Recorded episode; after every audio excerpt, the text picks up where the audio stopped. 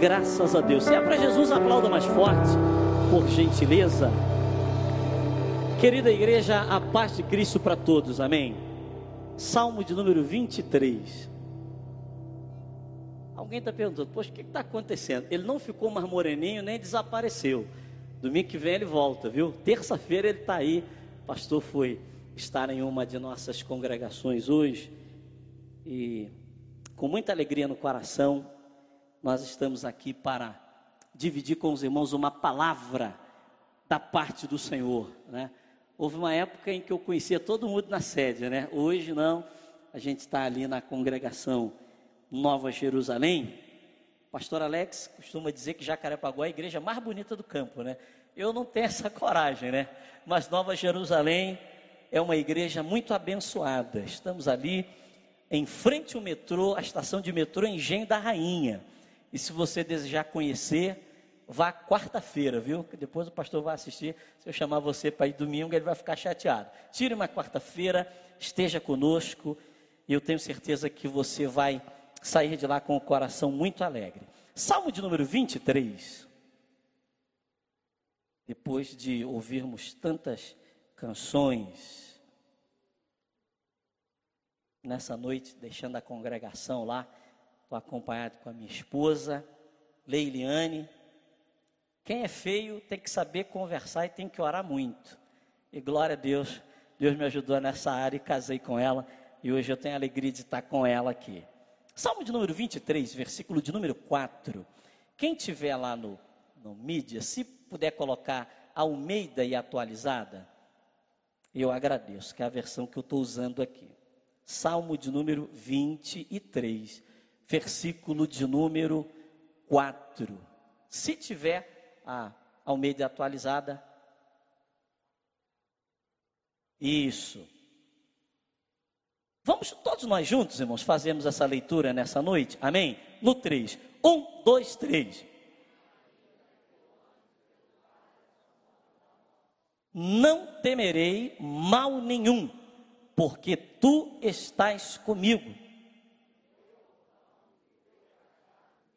Mais uma vez, ainda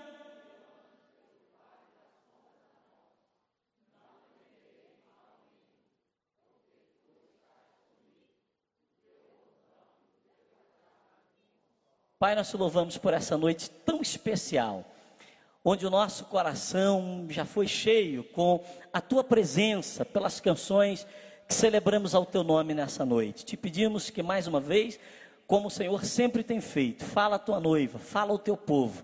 Esse povo não veio para ouvir o pastor Jaime, esse povo não veio para me ouvir. Esse povo veio para ouvir a tua voz, esse povo veio para receber a tua orientação, a tua direção.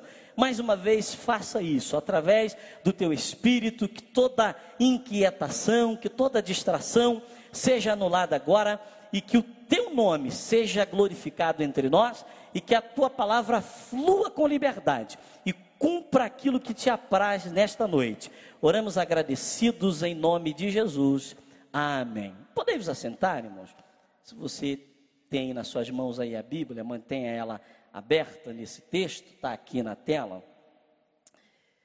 Esse salmo é um salmo extremamente conhecido de todos nós e até de pessoas não evangélicas, não cristãs.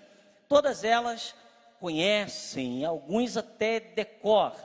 O Salmo de número 23 é o pastor que nos conduz, que não nos permite que nada falte. E pensando esses dias, o Senhor trouxe esse texto ao meu coração. Eu tenho certeza que todos nós aqui somos bastante informados, estamos em sintonia com tudo aquilo que acontece no Brasil e no mundo. O ano de 2020, eu estou com 37 anos e não havia visto ou experimentado aquilo que nós estamos vendo e experimentando nesses dias.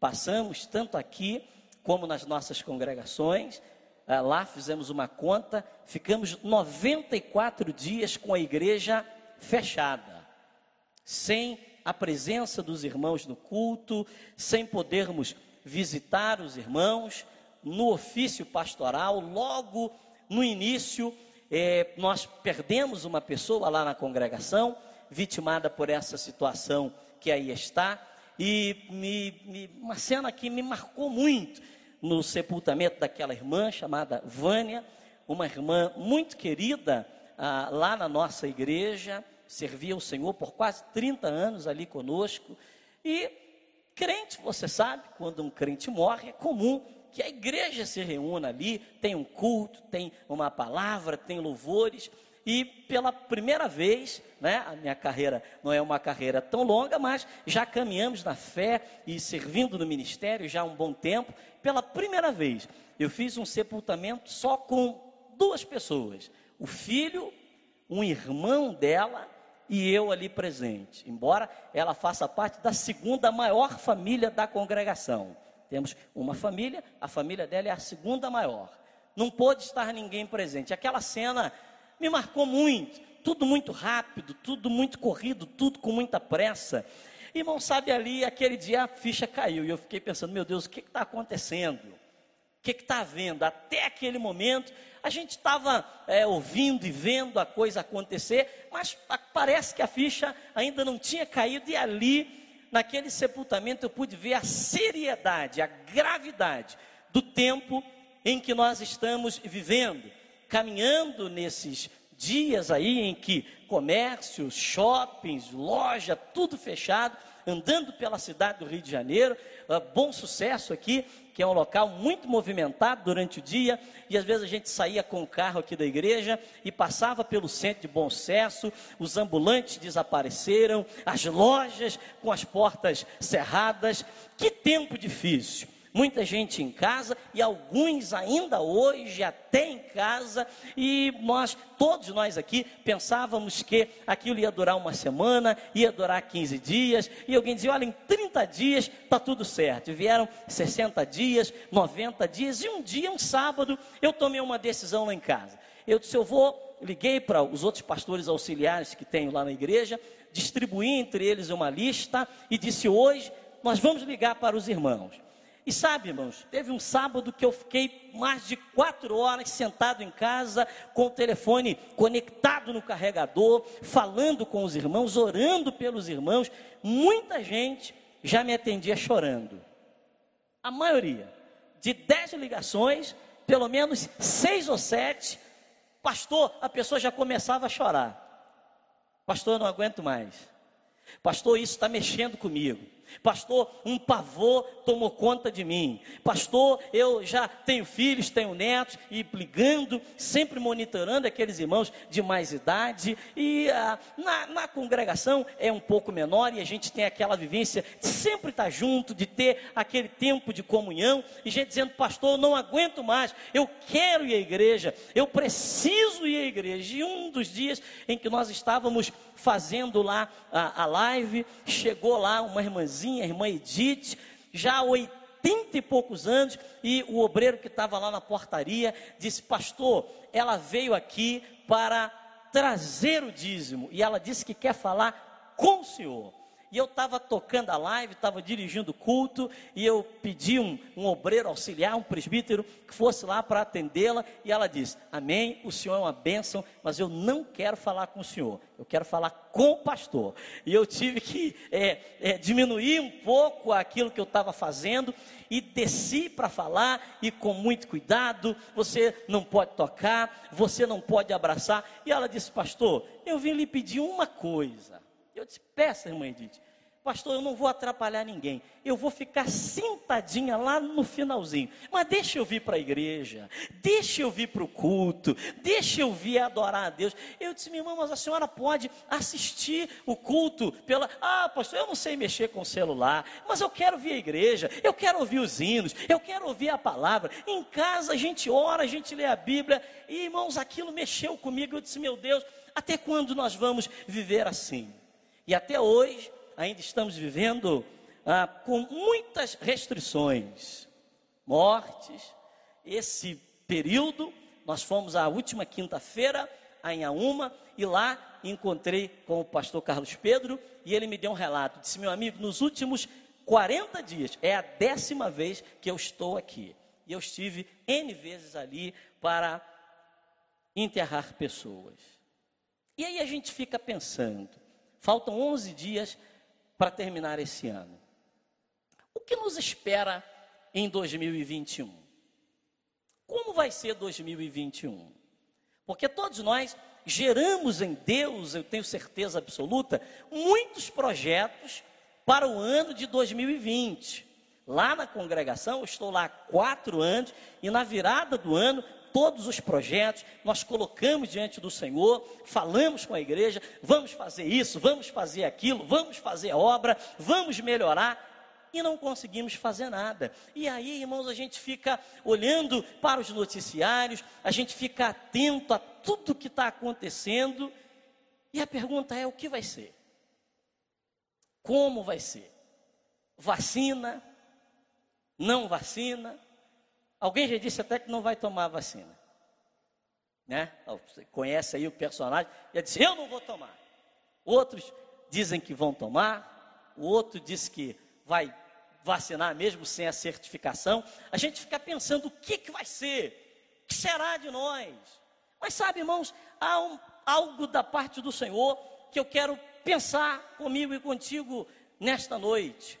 Estamos aqui, dia 20 de dezembro de 2020. Diga comigo, dia 20 Irmão, me ajude a pregar, porque na congregação a gente faz muito barulho, irmão, porque a gente fica até mais perto. Então, faz um pouquinho de barulho para me animar. Diga, dia 20 de dezembro de 2020. Diga assim: Eu estou aqui. Muita gente entendeu o que eu disse. Diga de novo para isso entrar em você. Diga, eu estou aqui.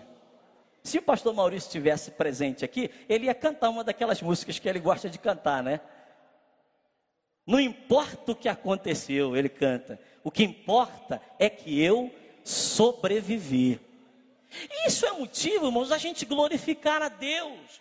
Mesmo nesse cenário adverso, alguém tomou café pela manhã hoje? Só para eu saber. Quem tomou café pela manhã hoje? Amém. Baixa a mão. Alguém almoçou hoje? comeu uma sobremesa. Eu repeti até, irmão, porque uma irmã da igreja mandou um pavê de limão para mim. Me perdoe, eu comi duas vezes o pavê e vou comer novamente quando chegar em casa. Um pavê inteiro. A irmã disse: É seu, pastor. Você fez um lanche à tarde hoje, uma maçã, um pãozinho com queijo. Você chegou até aqui, irmão. E nós chegamos por uma só razão: porque Ele está conosco. Porque Ele está conosco porque Ele está com você, porque Ele está com a sua igreja. Os críticos da igreja, no auge, diziam: o que será dos pastores agora? O que será dos templos agora?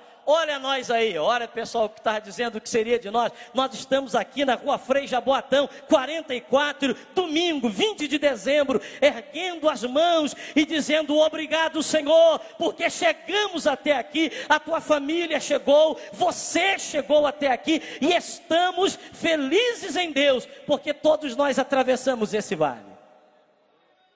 As nações, por maiores e mais fortes que sejam os seus governos, estão sem saber o que fazer. Há uma nação que as pessoas dizem é a nação mais poderosa. E outro que está lá do outro lado, lutando para ser o mais poderoso. Ninguém sabe o que fazer.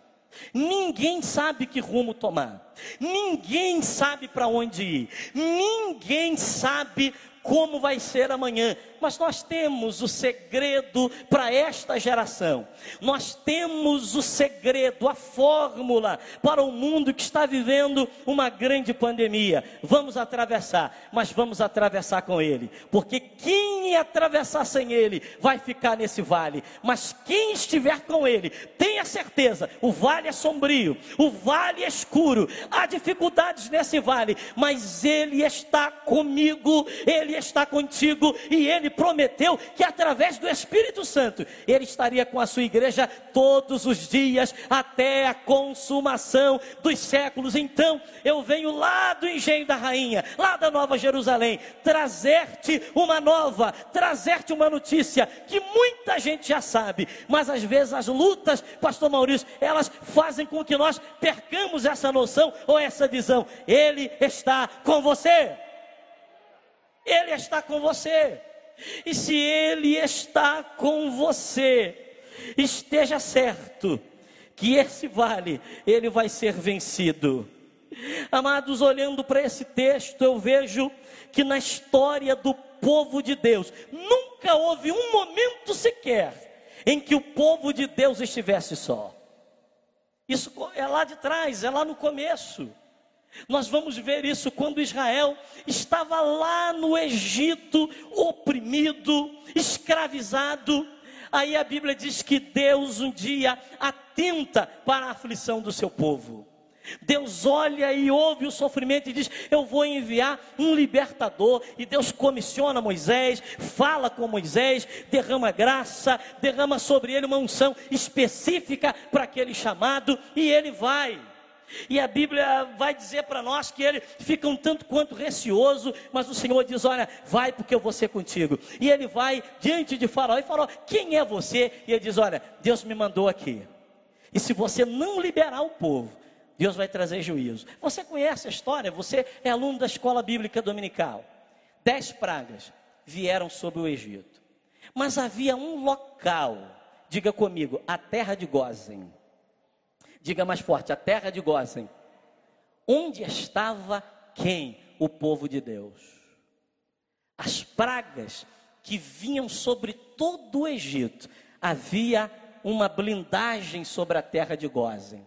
E o povo de Deus, ele não era atingido isso é lá do começo. Deus sempre teve com o seu povo. Aí sai Moisés com 600 mil homens de guerra e alguém faz uma conta aí de 3 milhões de pessoas ou mais e ele vai para o deserto, onde não tem mundial, onde não tem Guanabara, onde não tem Carrefour, onde não tem Atacadão, não tem nada para fazer uma compra, para fazer uma macarronada lá para aquele pessoal, fazer um suco de caju, fazer alguma coisa para dar para aquele povo. Aí um dia reclamaram: que saudade nós estamos daquelas panelas, daquelas cebolas, que nada, que era um escravo, não tinha nada disso, mas a, a fome começou a mexer com a cabeça deles. Aí Deus diz assim: vocês querem carne? Eu vou mandar tanta carne para vocês que vai sair pelo nariz de vocês. Deus manda cordonize e o povo de Deus é alimentado. Mais na frente, Deus manda um maná que eles comiam e quando chega na sexta tem que pegar a porção dupla, porque no sábado não tem, os outros dias se pegar estraga, mas na sexta-feira não estraga.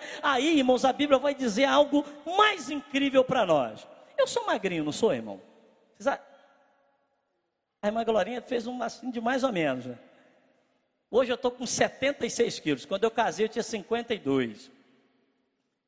Ela cozinha bem, irmão. Aí, imagina, irmão, que aquela roupinha de quem pesava 52 quilos, caminhando 40 anos, comendo muito maná, a engordando, a roupinha ia engordando também.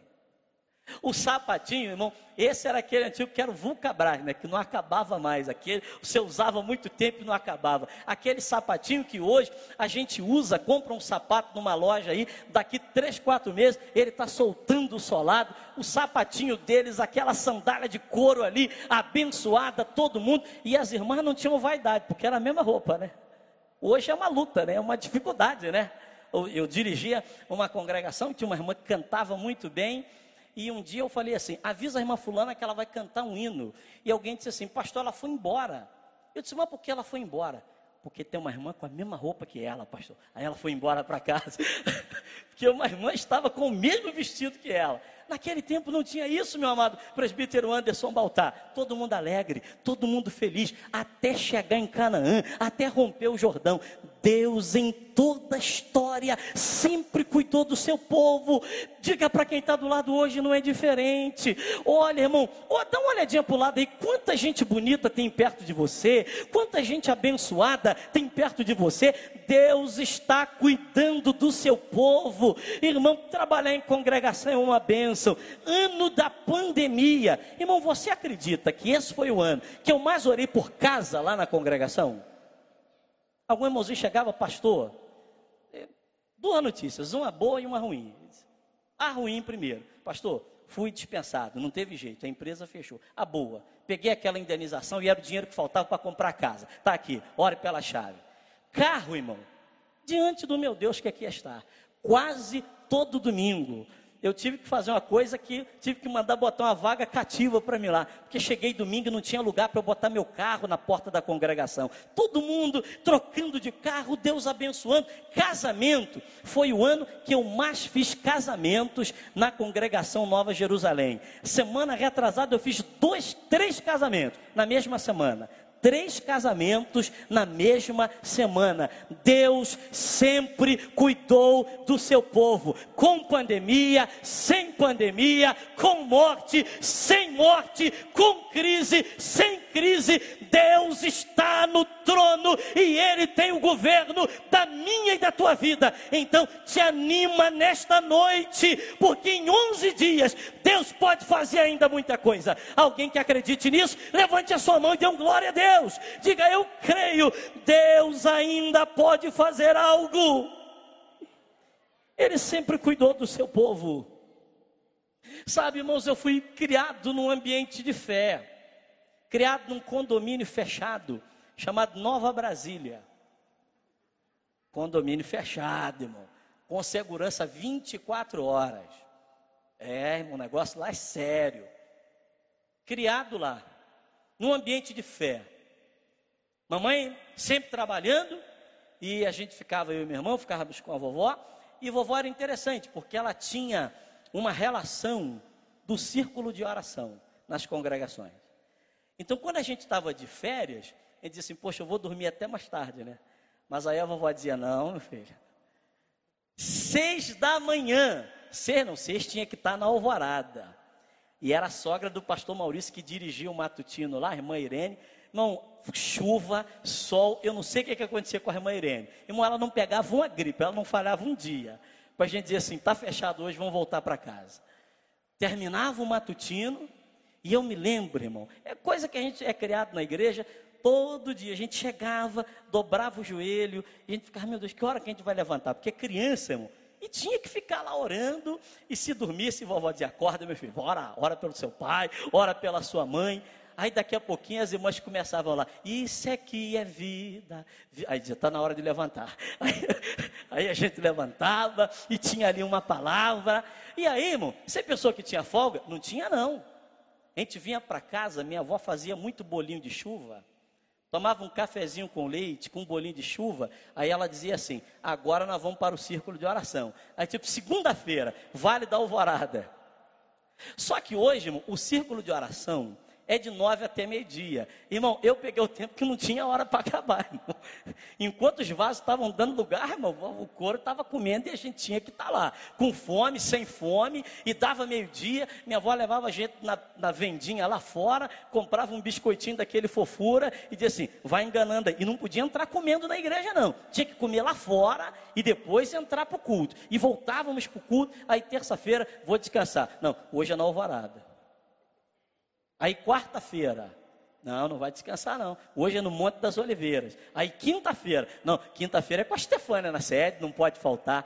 E nós vimos, na pesqueira, saltávamos do 908 lá do outro lado, atravessava a passarela e vinha andando para a pesqueira. Sexta-feira, nada de folga, irmão. Poço de Jacó. Irmão, eu lembro da, da agenda até hoje. Sábado, não, sábado a gente vai para quinta, sábado a gente vai passear. Sábado é na Nova Brasília, que hoje aí é Vade. Irmãos, eu sempre tenho dito isso lá na congregação. O ambiente que eu fui criado era um ambiente tão de fé que hoje uma pessoa está no culto, ela passa mal, alguém na igreja já liga para o SAMU. Até meus 14, 15 anos, quando alguém passava mal, não ia para o Del Castilho, não, irmão, não ia para a UPA, não. Dizia assim: leva na casa da irmã Fulana. A gente queimando de febre, eu me lembro, irmã Marinha, lá da Alvorada. Minha irmã, trouxe esse garoto aqui para a orar, porque ele está queimando de febre. E elas oravam e nós éramos curados.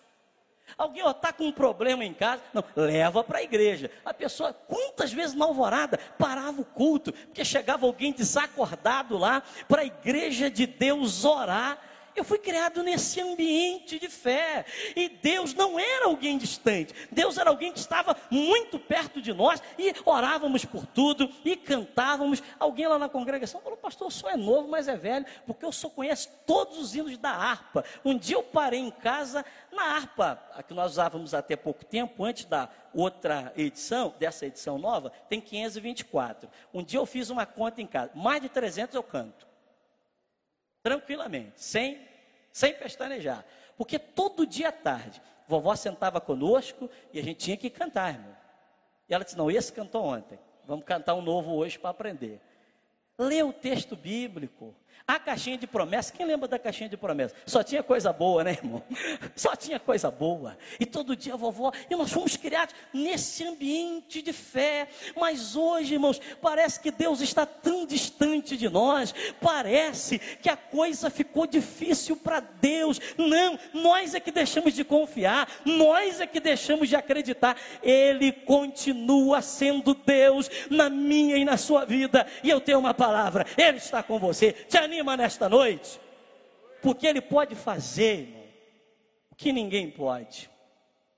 Deixa-me dar um testemunho aqui, que eu acho que eu já até contei isso aqui, mas é bom para edificar a sua fé. Dirigindo a primeira congregação, estou na sexta, a primeira, lá no Monte Jerezim, lá no topo do complexo.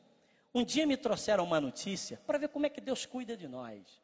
Que a casa de uma irmã estava caindo. Irmã Rosa Fagundes. E muito discretamente eu reuni dois obreiros e fui fazer uma visita. E como quem não queria nada, observei, ela morava num, metade da casa era de alvenaria e uma outra metade de madeira, num barranco. A casa estava caindo para o barranco. E eu olhei aquilo, num domingo, na segunda-feira, bem cedo, assim que o pastor chegou aqui na igreja, ele passei a situação para ele, falei, pastor, uma irmã que está conosco há muitos anos, ela cuidava dos netos, se acontecesse alguma coisa, a gente ia ficar com muito remorso. E ele disse: Não, meu filho, nós temos a loja lá que a igreja compra, eu só não posso mandar ninguém daqui para fazer a obra, mas faz um mutirão com o pessoal da congregação e faz a casa da irmã, todo o material que precisar, até a laje, o acabamento, está autorizado você pegar lá na loja o material. Muito bem. Eu queria fazer uma surpresa, irmão, pastor novo, né? Queria fazer uma surpresa. Alguém da congregação cantou no ouvido da irmã que nós íamos fazer uma casa para ela. Um domingo, irmão, depois de um culto muito abençoado, me chega a irmã muito brava para falar comigo. Pastor, quero falar com o senhor. E é agora? Eu estava até atendendo alguém assim, já uma anciã. E eu, pô, não, irmã Rosa. Pastor, eu estou sabendo que o senhor está querendo fazer uma casa para mim. Mas eu vim aqui lhe dizer uma coisa: o senhor não vai fazer, não. Eu disse que a casa da irmã estava caindo. Parei, olhei para ela. Não. Deus, olha só, irmão, Deus me disse que vai me dar uma casa. E se Deus me disse, não o Senhor que vai fazer, não, é Deus que vai me dar. Aí eu tentei melhorar. Falei, meu irmão, quem sabe Deus esteja me usando? Não, Deus falou que vai me dar a casa. Né? E não é lá não. Porque se o senhor fizer, eu vou continuar morando lá. Em outro lugar. Irmão, pastor novo, né? Hoje você vai me perdoar, sem experiência, né? No outro domingo, irmão, eu já subi, tipo aquele vídeo que o Malafaia grava, já arrebentando a irmã. Falei, ó, eu vou avisar aqui, irmão, na congregação, diante de todos, nós íamos fazer a casa da irmã fulana. Se a casa dela cair e acontecer alguma coisa, ninguém venha falar comigo, porque eu já chutei o pau da barraca logo. Passou o tempo. Chegou lá no complexo do alemão uma coisa chamada PAC, fazendo lá as construções. O PAC tirou um lado todo da rua que ela morava, o lado da frente. Aí o engenheiro está lá tirando todo o lado, ele olha e vê a casa dela naquela situação. Ele chama ela e diz: Olha, a senhora faz uma ficha aqui que eu vou lhe dar um apartamento. Ela disse, mas esse lado vai sair? Não vai, mas vou lhe dar o apartamento porque eu quero lhe dar. E manda sou eu, eu vou lhe dar. Ela fez a ficha. Irmão, passou. Aí eu saí da congregação. Saí, fui para outra, Canaã, o Lírio dos Vales, sei, já estava dirigindo Lírio dos Vales. Aí um dia eu estou num lugar aqui, tomando um caldo de cana e comendo um pastel. Quem chega, irmão? A irmã Rosa. Ô pastor, oi irmã Rosa, paz. Eu não falei com o senhor que Deus ia me dar uma casa? Deus me deu um apartamento, pastor. E o senhor vai tomar um café lá, hein? O senhor tem que ir lá tomar um café. Eu falei, meu Deus, é que o negócio aconteceu? Não é que deu certo o negócio? Eu não entendo, irmão entendo isso. É uma coisa inexplicável. Alguém que vai ganhar uma casa de graça, mas havia uma palavra. Sabe por quê? Deus cuida do seu povo. Só para eu saber que eu não estou só aqui. Alguém que tem uma palavra do Senhor, alguém que tem uma promessa do Senhor. Então Deus está cuidando de você. Não importa, irmão, haja o que houver, aconteça o que acontecer, Deus está cuidando de você. Acredita que esta palavra é verdade, ainda que eu ande pelo vale da sombra da morte, não temerei mal algum, porque tu estás comigo. Diga para o diabo ouvir: Ele está comigo. Oh, Ele está com você, meu irmão. Glorifica Ele nesta noite, porque Ele se faz presente aqui. Amado, você atravessou 2020. É motivo de alegria. Pandemia, mortandade. Aí eu venho aqui para dizer o seguinte: olha você aí. Dá uma olhada para esse irmão bonito que está aí. Se não for, profetiza, irmão, declara. Diga para ele: olha você aí, meu irmão. Você chegou até aqui, meu irmão. Falta pouco, falta pouco, falta pouco. E o que virá, eu não posso dizer, eu não sei o que virá. Mas uma coisa eu sei: Deus está cuidando de nós. Deus está cuidando de nós, Ele tem um carinho muito especial por cada um de nós que está aqui esta noite. Ele tem nos preservado, Ele tem livrado a nossa vida. Tem um ano difícil, todo mundo. Você está num lugar hoje, é assim ou não é, irmão? Se alguém espirrar um pouquinho, o que, é que você faz? Já pega aquela garrafinha de álcool, né? Já saca do bolso, você já passa assim. Aí alguém fez até uma, uma camiseta, botou na internet essa semana que eu achei interessante. Botou assim, em nome de Jesus, é rinite. a pessoa fez a camiseta, em nome de Jesus, é rinite. É uma alergia, um problema. Porque a gente está com medo. E a gente tem que se cuidar mesmo, a gente tem que prevenir. Se puder usar máscara, use a máscara, isso é bom. Mas Deus está cuidando de você, irmão. Esse ano, lidando lá na congregação, difícil, eu disse: Meu Deus, eu não posso ficar doente, nem posso morrer, porque tem que dar conta desse povo. Irmão, se você perguntar para mim se eu tive dor de cabeça esse ano, eu não tive. Se você perguntar para mim se eu tive gripezinha, eu não tive. Se você perguntar para mim onde doeu esse ano, encanto nenhum, irmão, porque Deus está cuidando de nós. Pode ser que tenha amanhã, mas até hoje não tive. Até o presente dia não tive. Deus está cuidando de nós. E nós precisamos gerar esta fé no nosso coração. Nós precisamos encher. O, o escritor vai dizer: Eu quero trazer à memória aquilo que me traz esperança. Uma pergunta: quem aqui já recebeu alguma vitória da parte do Senhor? Levante a mão para ver. Todo mundo aqui. Pergunto ele mudou? Tem alguma coisa diferente? Não tem, irmão. Quem muda somos nós. Ele é o mesmo. Então fica tranquilo, acalma o teu coração nessa noite. Acalma o teu coração nessa noite. Foi difícil, a batalha foi grande, foi um ano de choro, foi um ano de muita oração, foi um ano de muita peleja. Irmão, esse ano quem não orava começou a orar, quem não vinha no círculo de oração começou a vir, quem não ia para a vigília, tem gente que indo para Caxias, irmão, caçando consagração, para Xerém, para Nova Iguaçu. Vá mesmo, porque Deus vai te sustentar, Deus te dar ânimo, Deus vai te dar força. Tem gente que está dizendo assim: eu quero logo que o ano de 2020 acabe, para a gente esquecer esse ano. Não, nós não vamos esquecer, não. Esse ano é um ano para você pegar esse calendário, irmão, e guardá-lo.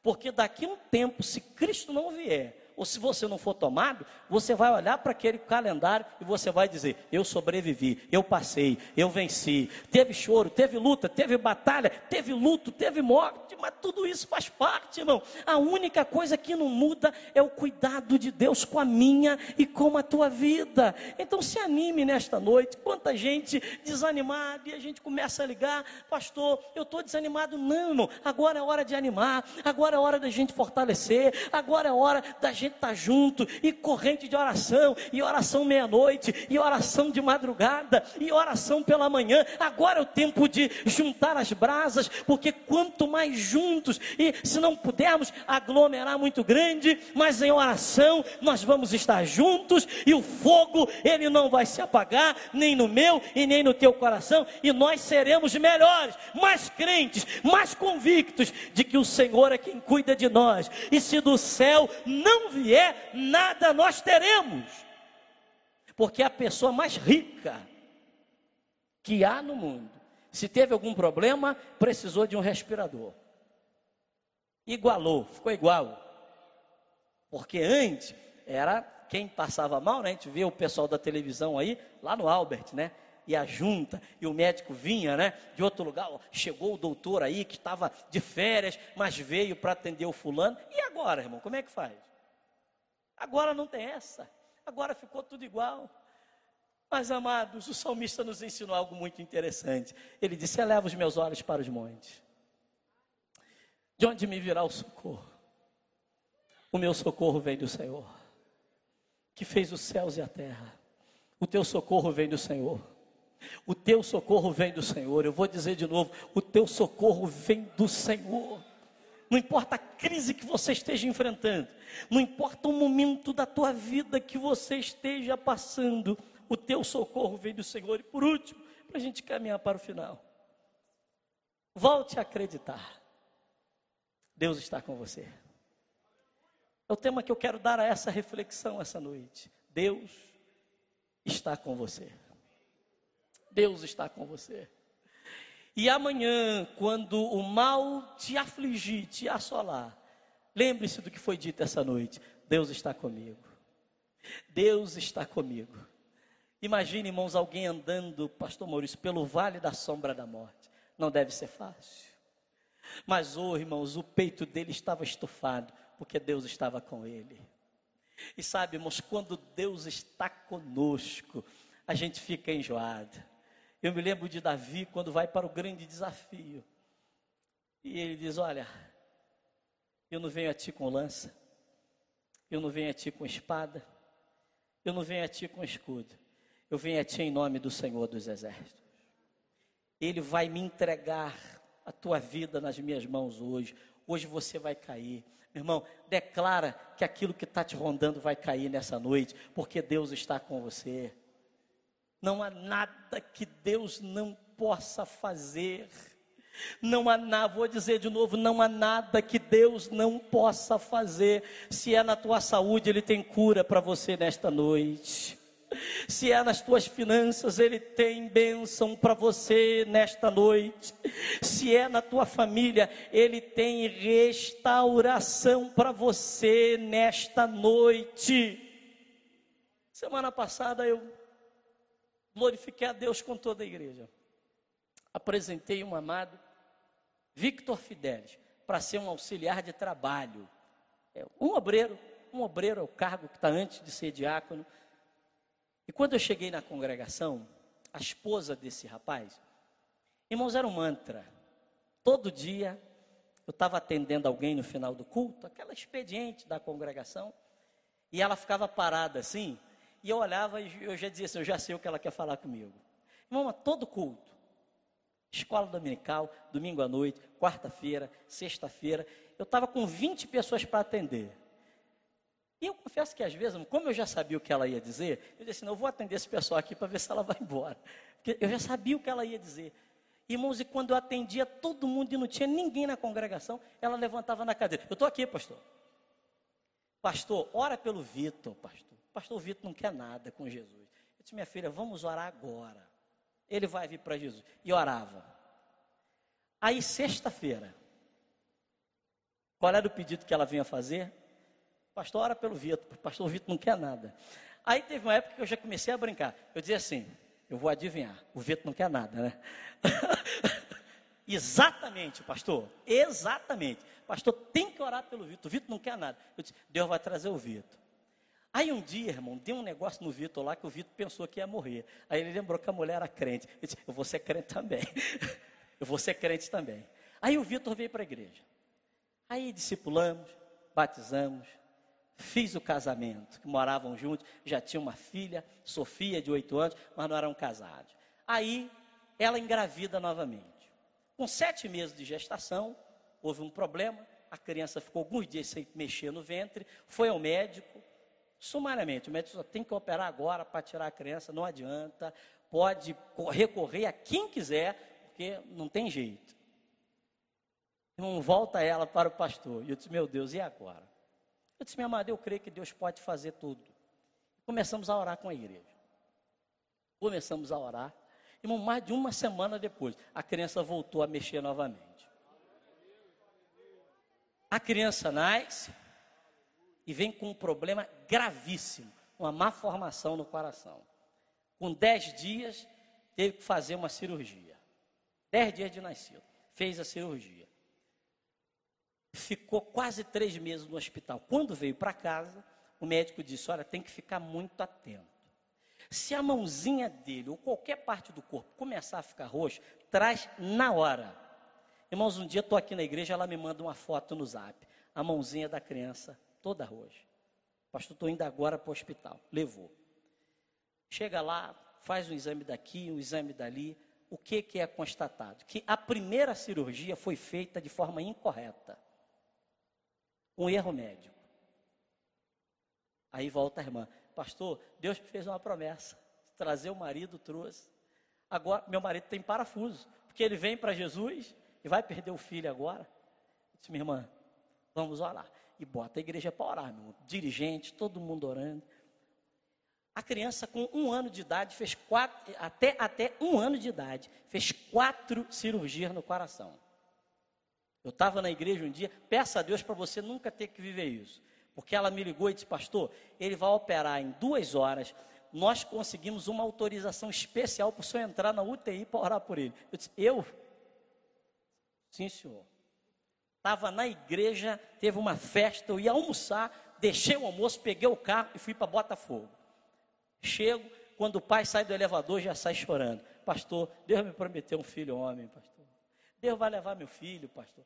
Eu disse, meu irmão, vamos subir, vamos orar. Irmãos, eu entrei até com os olhos fechados, para não olhar as outras crianças que estavam lá, porque é uma cena muito forte. Eu olho aparelho para todo lado e, meu Deus, fez a cirurgia, quase oito horas de cirurgia.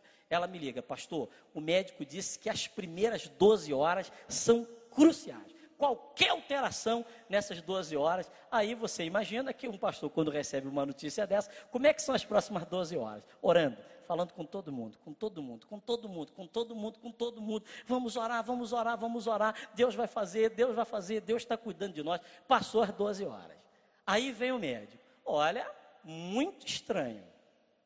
Que as crianças que a gente opera aqui sempre tem alguma, mas não ouve nada. Ele não sabe, irmão. Ele não conhece a gente aqui.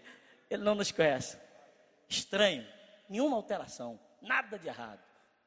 Olha, as 12 passaram. Mas as próximas 72, eu falei, meu Deus, agora eu não durmo mais.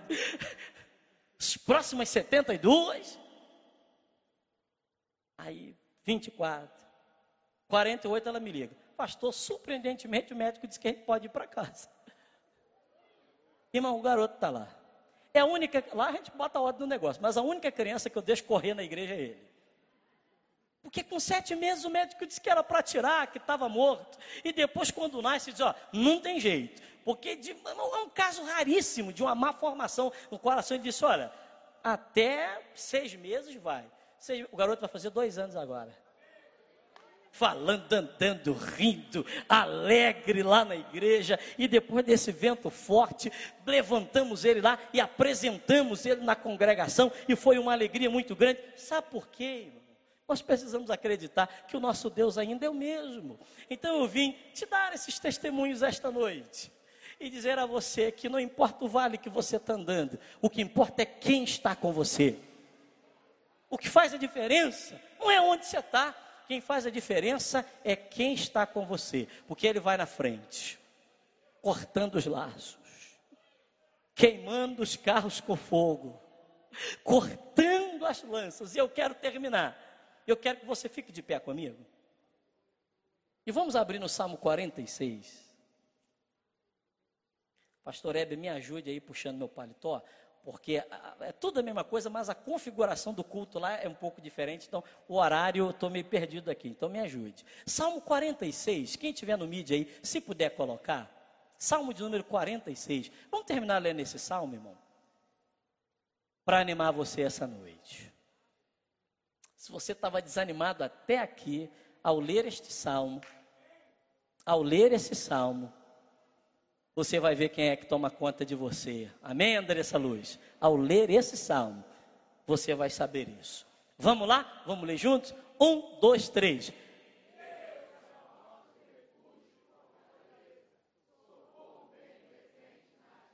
Quanto tempo o socorro leva para chegar? Ele é bem presente, ele está na hora. Versículo 2: Portanto, não temeremos, ainda que a terra não é o que tem acontecido? Não é o que está nos noticiários? A terra está transtornada. Está tudo de cabeça para baixo. Ninguém sabe para onde ir. Ninguém sabe o que, quem está falando a coisa certa.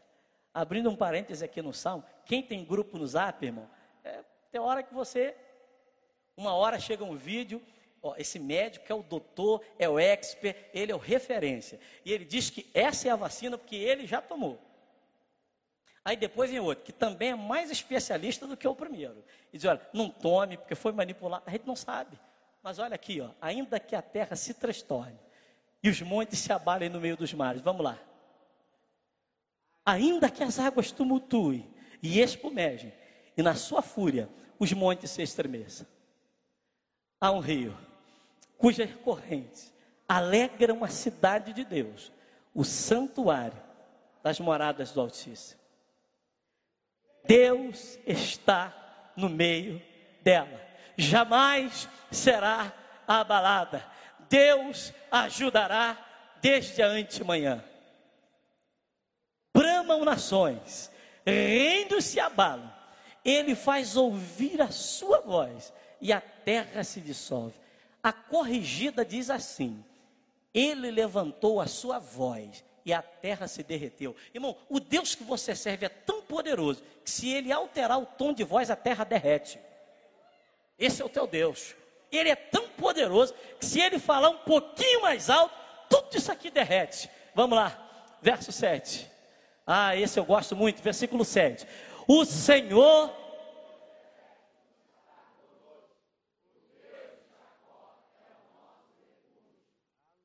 Vinde, contemplai as obras do Senhor, que assolações efetuou na terra.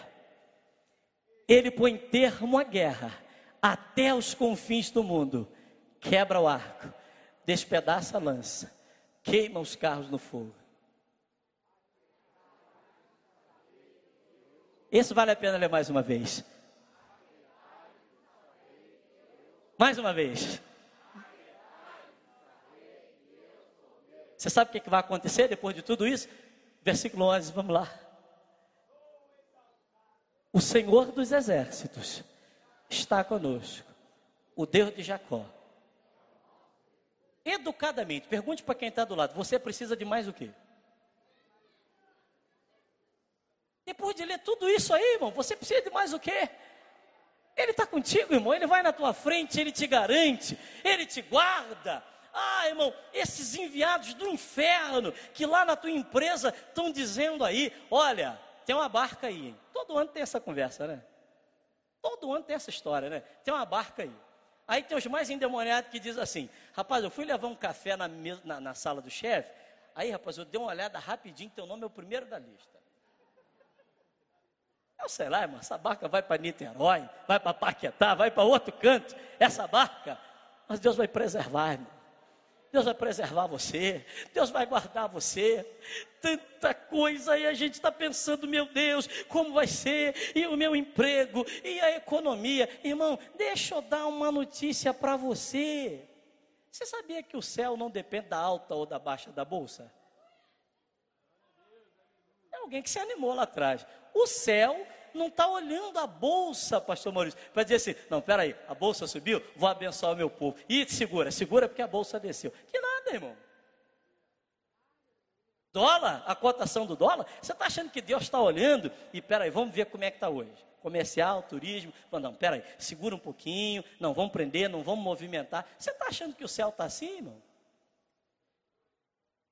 Eu sei que teve gente que perdeu familiar, como nós perdemos pessoas, mas você está achando, irmão, que o céu está esperando o plantão para saber quantas mortes teve hoje? Ele sabe, irmão. Porque o salmista diz que todos os nossos dias estão escritos no livro do Senhor. Diga para quem está perto, está no livro, irmão. A tua senha é na hora certinha. Está no livro do Senhor. O céu, irmão, ele não está interagindo com este movimento que está aqui na terra. Esse movimento é daqui aqui. Então vamos fazer o que Estevão fez, enquanto as pedras estavam sendo lançadas sobre ele, e ele está ali para morrer. A Bíblia diz que ele olhou e viu o céu aberto.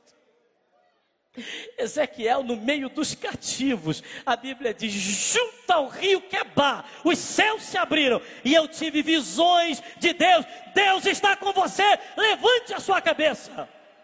Se você tem um cartão de membro, se você tem uma Bíblia, se você crê que esta palavra é verdade, você não tem o direito de andar com a cabeça baixa, porque tem alguém olhando para você. Tem alguém olhando para você. Tem alguém olhando para você. Aquele teu vizinho que está lá enclausurado, ele está ouvindo você orar, ele está ouvindo você cantar, ele está vendo você ir para a igreja e ele está olhando e está dizendo: rapaz, esse crente aí ele não tem medo, não. Esse crente aí é diferente. Esse, ah, eu quero ir na igreja dele. E daqui a pouquinho ele vai perguntar: onde é a sua igreja? Daqui a pouquinho ele vai perguntar onde você congrega, porque há uma diferença. Ele está conosco. E eu quero já terminar esta mensagem orando por alguém que está aqui esta noite e que por algum motivo, por alguma circunstância, eu vou pedir a Priscila para ter a bondade de me ajudar, porque se eu cantar aqui, o pastor não me convida para vir aqui de novo. Eu canto só lá na congregação, que lá só quando o pastor troca mesmo, não tem jeito. Eles têm que me aturar. Aquela canção que nós cantamos, não vivo pela vista, eu vivo pela fé. Eu não estou olhando, é claro que a gente está atento, a gente tem. Eu não estou dizendo aqui que você não precisa ter cuidado com nada. Eu não estou dizendo aqui que você é o super-homem ou a mulher maravilha, porque não é. Todos nós estamos expostos, todos nós estamos sujeitos, mas há alguém que nos guarda alguém que está conosco. E você precisa trabalhar, você está lá no metrô, mas lá no metrô tem alguém que está contigo. Lá naquele teu departamento, naquela agência bancária, tem alguém que está contigo. E você vai romper esse ano em fé. Está aqui minha querida Vera Rocha, todas as vezes que eu olho, eu lembro do pai dela, pastor Paulo Florencio, que está na glória. E tinha uma coisa que ele me dizia, e todas as vezes que eu encontrava com ele, eu provocava ele para que ele me dissesse aquilo. Eu dizia, Pai do Senhor, Pastor Paulo, como é que o senhor está? Ele dizia assim: Tenho comido meu pão e tenho bebido a minha água. Eu gostava de ver ele falar aquilo. E todas as vezes que eu encontrava, e aí, Pastor Paulo, como é que o senhor está? Tenho comido meu pão e tenho bebido a minha água. Tem sido assim com alguém aqui? Então por que você não deu glória a Deus ainda hoje? Então por que você não exaltou o Senhor ainda hoje? Você vai ofertar daqui a pouco, faça isso com alegria, porque Deus é quem cuida de você. Não esteja preocupado, não esteja com o teu coração em guerra, não. Eu vim declarar paz no teu coração esta noite e dizer a você: Ele está contigo. Há alguém aqui esta noite, eu não posso demorar mais porque o tempo já foi embora. Que em algum momento da caminhada desanimou, em algum momento da caminhada esse terror que está aí tentou sufocar você. E às vezes a gente perde esta, esta convicção. Mas nessa noite eu vim aqui apenas usando a expressão do pastor Paulo Santos, tirar uma poeirinha e relembrar isso. Deus está com você. E os testemunhos, abra a mão para receber isso. Os testemunhos que eu declarei hoje aqui, eles serão uma realidade na tua vida. Você não vai reproduzir ou contar apenas o testemunho de alguém. Eu quero declarar que ainda dá tempo. 2020 ainda não acabou.